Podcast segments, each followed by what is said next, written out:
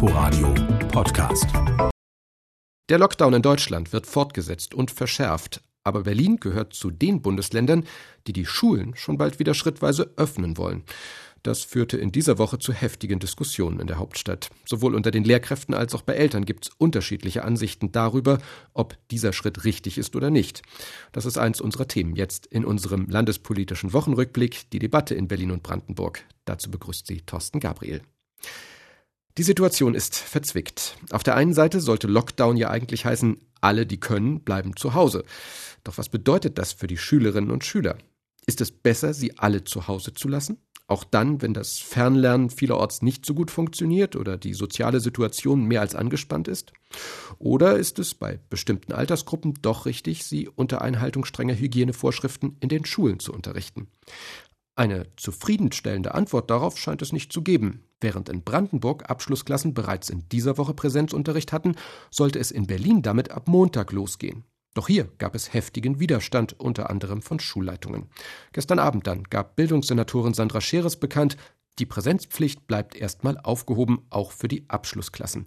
Dort kann allerdings in Absprache mit der Schulaufsicht und den Elternvertretungen entschieden werden, ob doch Wechselunterricht stattfinden soll. Es ist der vorläufige Schlusspunkt unter einer emotional geführten Debatte. Birgit Radatz fasst sie zusammen. Als Kultursenator Klaus Lederer am Mittwoch nach der Sondersitzung die Entscheidung des Berliner Senats zu den Schulen verkündete, wäre der zweite Teil fast untergegangen. Es ist jetzt so, dass ab dem 11. Januar weiterhin kein Regelunterricht an den äh, Berliner Schulen stattfindet, dass in der Primarstufe eine Notbetreuung angeboten wird und äh, die abschlussrelevanten Jahrgänge in mindestens halben Lerngruppen gemessen an Klassenstärken unter Einhaltung der Hygienemaßnahmen unterrichtet werden, ebenso die Schülerinnen und Schüler in der Abschlussjahrgänge an den beruflichen Schulen. Was Lederer hier so schnell vorlas, stieß bei Schulleiterinnen und Schulleitern auf, vorsichtig ausgedrückt, Verwunderung. Denn das hieße, ab Montag sollten eigentlich Schülerinnen und Schüler der 9. bis 12. Jahrgangsstufen, zumindest in halber Klassenstärke, wieder zum Unterricht erscheinen. Mehrere Schulen in den Berliner Bezirken, darunter auch Neukölln, schlossen sich deshalb zusammen und forderten die Bildungsverwaltung auf, diese Entscheidung zurückzunehmen. Tillmann Kötter-Heinrich Wedekind von der AB-Schule. Wir fordern, ich sag mal, wenn es sich um drei Jahrgangsstufen zum Beispiel handeln sollte, hunderte von Schülern auf, sowohl den öffentlichen Nahverkehr zu benutzen in dieser Zeit der Pandemie, als auch sich in der Schule zu treffen. Wir halten das für einen ganz großen Widerspruch zu dem, was eigentlich die allgemeine Politik zurzeit auch im Lockdown verkündet. Der Schulleiter plädiert für eine Schließung bis mindestens 18. Januar, besser noch bis Ende des Monats. Unterstützt wurde diese Forderung von den Bildungsverbänden GEW und VBE. Die Bildungsverwaltung gab diesem Druck schließlich nach und entschied, kommende Woche wird es keinen Präsenzunterricht geben. Eine Neubewertung der Lage, auch für die Öffnung der Grundschulen, soll ab dem 18. Januar getroffen werden. Im Parlament am Donnerstag sagte Bildungssenatorin Sandra Scheres, es handle sich um einen Abwägungsprozess zwischen dem Recht auf Bildung und dem Infektionsschutz. Wie war denn die Situation während des ersten Lockdowns? Ich kann mich noch sehr gut an die Debatten hier in diesem Parlament erinnern.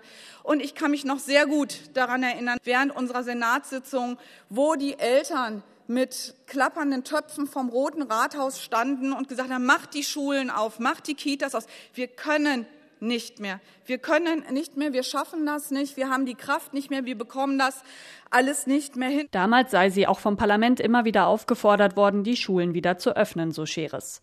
Zur Wahrheit gehört allerdings auch, zwischen März und Mai lagen die Infektions- und Todeszahlen deutlich unter der aktuellen Situation.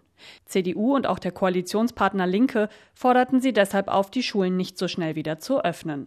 Unterstützung bekam Scheres für ihren Kurs unter anderem von der FDP. Den Protest der Schulen kann der bildungspolitische Sprecher Paul Freesdorf zwar nachvollziehen, an den Gymnasien sei ein Regelunterricht aus seiner Sicht aber machbar. Wir sprechen uns aber dafür einen Wechselunterricht aus, dass wir in halben Klassen 14-tägig in der Schule sind und 14 Tage zu Hause, äh, sodass es den Kontakt zu den Lehrerinnen und Lehrern weiterhin gibt, sodass wir da auf Abstände setzen können und äh, da auch eine Sicherheit für die Lehrer bieten können. Es könnte ein Modell für Berlins Schulen werden, allerdings maximal ab übernächster Woche.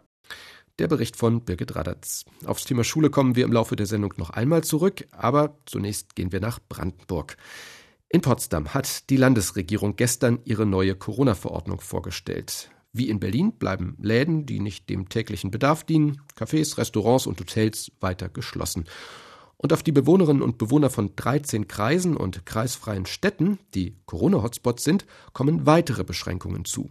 Nur 15 Kilometer dürfen sie sich über ihre Kreis- oder Stadtgrenze hinaus bewegen, um zum Beispiel spazieren zu gehen oder Sport zu treiben. Lisa Steger berichtet. Wer in einem Hotspot wohnt, darf sich nur innerhalb seines Landkreises oder seiner kreisfreien Stadt vollkommen frei bewegen. Hinter der Kreisgrenze darf er oder sie ohne triftigen Grund nur noch 15 Kilometer weit fahren, so Dietmar Woidke. Es geht hier also im Wesentlichen darum, touristische Ausflüge, Sportausflüge, Wintersportausflüge, um es noch genauer zu sagen, also genau die Szenen, die wir am letzten Wochenende auch im Fernsehen gesehen haben, zu vermeiden. Fahrten zur Arbeit, Einkäufe, Verwandtenbesuche und Arzttermine sind weiterhin außerhalb des Radius erlaubt. Die Schulen bleiben weitestgehend zu. Nur Schüler von Abschlussklassen und Förderschüler erhalten Präsenzunterricht, alle anderen lernen zu Hause. Am 18. Januar wird die Landesregierung entscheiden, wie es ab dem 25. weitergeht.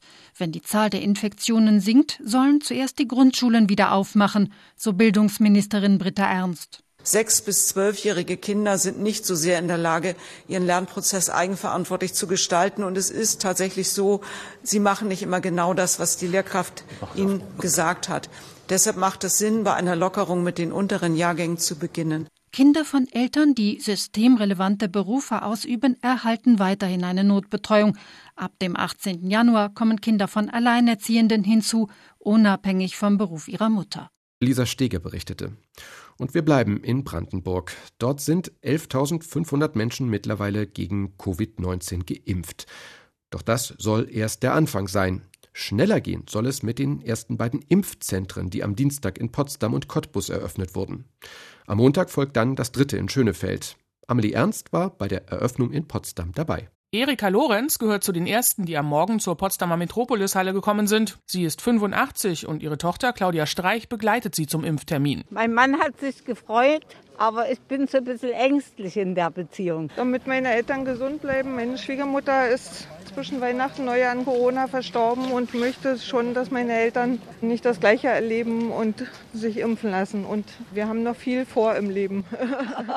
Ein bisschen Glück war allerdings auch dabei, denn Claudia Streich ist anders als viele andere relativ schnell durchgekommen bei der Hotline und konnte einen Termin für ihre Eltern machen. Na, nicht gleich, aber so zehnmal oder so habe ich schon probiert. Aber in den Callcentern, das klappt recht gut. Also die geben sich da sehr viel Mühe, um die Termine zu vergeben. Weitere Erklärungen, warum die Hotline 116 117 nach wie vor überlastet ist, gab es bei der Eröffnung des Potsdamer Impfzentrums nicht von der Kassenärztlichen Vereinigung. Nur das Versprechen, dass man an dem Problem arbeite und die Bitte von KVBB-Vizevorstand Andreas Schwag, dass im Moment wirklich nur Pflegekräfte und Menschen über 80 wegen eines Impftermins anrufen. Dass die Leitungen zusammengebrochen sind, ist aber in meinen Augen auch ein positives Zeichen. Dass der Informationsbedarf der Bevölkerung eigentlich so hoch ist und dass er auch aufzeigt, dass möglicherweise in den zentralen Kampagnen, die nicht so gut rübergekommen sind, äh, wie wir uns das gehofft haben. Mit dieser Erklärung will sich die Linke im Landtag nicht zufrieden geben. Schließlich gab es genügend Vorlaufzeit, sagt ihr Fraktionschef Sebastian Walter. Die Landesregierung hat uns immer wieder versichert, dass alles gut vorbereitet ist, dass alles gut im Plan ist und wir sehr schnell impfen können. Wir sehen jetzt, dass es nicht der Fall ist. Warum muss in Brandenburg ein über 80-Jähriger sich eigentlich selber um einen Impftermin kümmern? Warum muss man selber anrufen bei einer Hotline, die dann auch im zweiten Tag an Folge nicht funktioniert? Warum machen wir es nicht so wie in Mecklenburg-Vorpommern oder in Berlin, wo die älteren Menschen angeschrieben werden und damit auch eine Hürde genommen wird? Brandenburgs Gesundheitsministerin Ursula Nonnemacher verteidigt dagegen die telefonische Terminvergabe. So ließe sich schon im Vorfeld am besten abklären, ob der zu Impfende auch zur Prioritätengruppe gehört. Ich finde das im Moment ausgesprochen müßig, diese ständige Suche nach dem Schuldigen. Jetzt äh, ist der Bundesgesundheitsminister an allem schuld oder Frau Merkel oder die EU oder die Länder haben es versaubeutelt.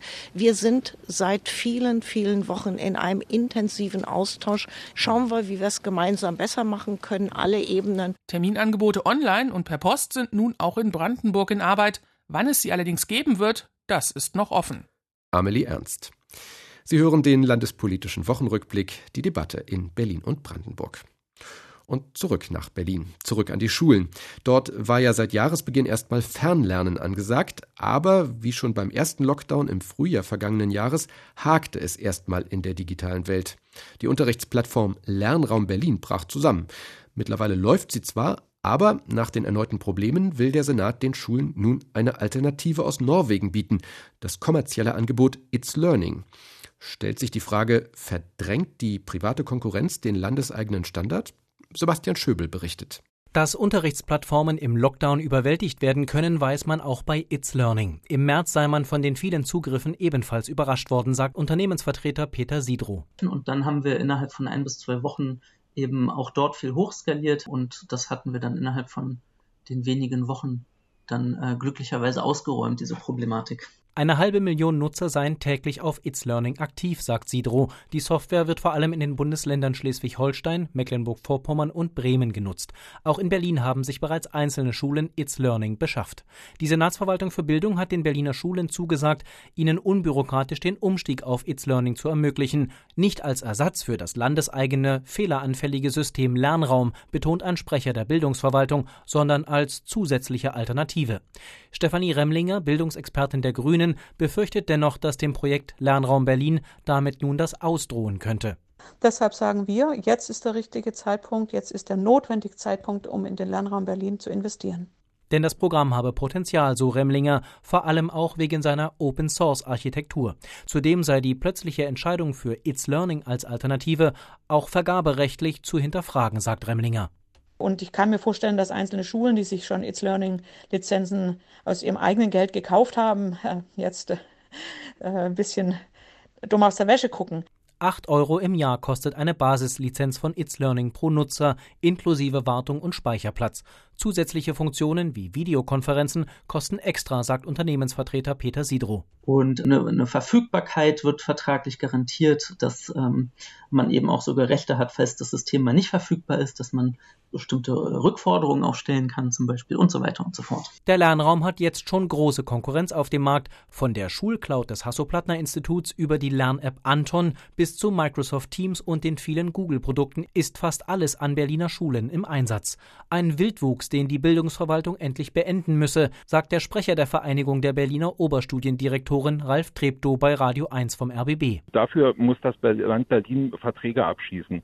Und dann kann die Schule auswählen, welche Lernplattform sie sich wählt. Am Lernraum Berlin wird derweil fieberhaft weitergearbeitet. Nachdem die Rechnerkapazitäten hochgefahren wurden, soll nun die anfällige Software verbessert werden, teilte die Bildungsverwaltung auf Nachfrage des RBB mit. Sebastian Schöbel berichtete. Und zum Abschluss blicken wir doch kurz auf einen kleinen, nun sagen wir mal, Meilenstein der Demokratie, der am Montag gefeiert wird. Am 11. Januar 1991, also vor 30 Jahren, kam das erste frei gewählte gemeinsame Berliner Abgeordnetenhaus zu seiner konstituierenden Sitzung zusammen. Auch parlamentarisch wurde aus der geteilten Stadt damit also wieder eine geeinte Stadt. Ein neues Kapitel in der Vereinigungsgeschichte Berlins nach dem 9. November 1989, so formuliert es Parlamentspräsident Ralf Wieland. Unter anderen Umständen wäre das natürlich ein Anlass, den man größer gefeiert hätte, aber Corona macht dann auch dabei einen Strich durch die Rechnung. Deshalb feiern wir diesen historischen Tag zumindest im ganz kleinen und mit ein bisschen Augenzwinkern. Denn auch am Donnerstag wurde getagt und es wurde geredet und es wurde sehr viel geredet wieder mal. So, dass der Parlamentspräsident auch öfter mal an die Uhr erinnern musste. Und auch sonst fallen an solchen Tagen manche Sätze, die es nicht in die Nachrichten schaffen. Eine Kostprobe. Aber wir wissen es nicht und die Frage ist doch berechtigt. Nein, politisch zwingend, liebe meine Damen und Herren, ich wollte schon sagen, liebe Freunde, kann ein. Dann könnten wir nach den Winterferien. Herr Kollege, ich muss Sie noch mal darauf aufmerksam machen, dass Ihre Redezeit mittlerweile erheblich überschritten ist. Ich komme sofort zum Ende. Vielen Dank für den Hinweis. Das Dann war mehr als ein Hinweis. Frau Kollegin, ich darf Sie fragen, ob Sie eine Zwischenfrage des Abgeordneten Kluckert zulassen. Herr Kluckert. Vielen Dank, vielen Dank, Frau Kittler. Also auch, dass Sie die Frage äh, zulassen, weil viele haben ja gar nicht den Mut und äh, von daher schon mal alleine herzlichen Dank dafür. Ähm, nee, ja, die Frage, die Frage, die Frage stellen zu dürfen Stunden und äh, die Frage. Frau Kollegin, Sie müssten zum FDP. Ende kommen. Was? Sie müssten zum Ende kommen. Sofort. Das mit der Zwischenfrage hat sich erledigt. Hätte ich doch wieder mal gerne gemacht für Sie, ja. aber. Aber die Redezeit war jetzt aber auch äh, wirklich schon stark überschritten. Hm. Und mit diesem Räusperer des Parlamentspräsidenten Ralf Wieland beenden wir würdevoll unseren landespolitischen Wochenrückblick für heute. Dank an Birgit Radatz, die diese Collage hier zusammengestellt hat. Und Ihnen Dank fürs Zuhören, sagt Thorsten Gabriel. Inforadio Podcast.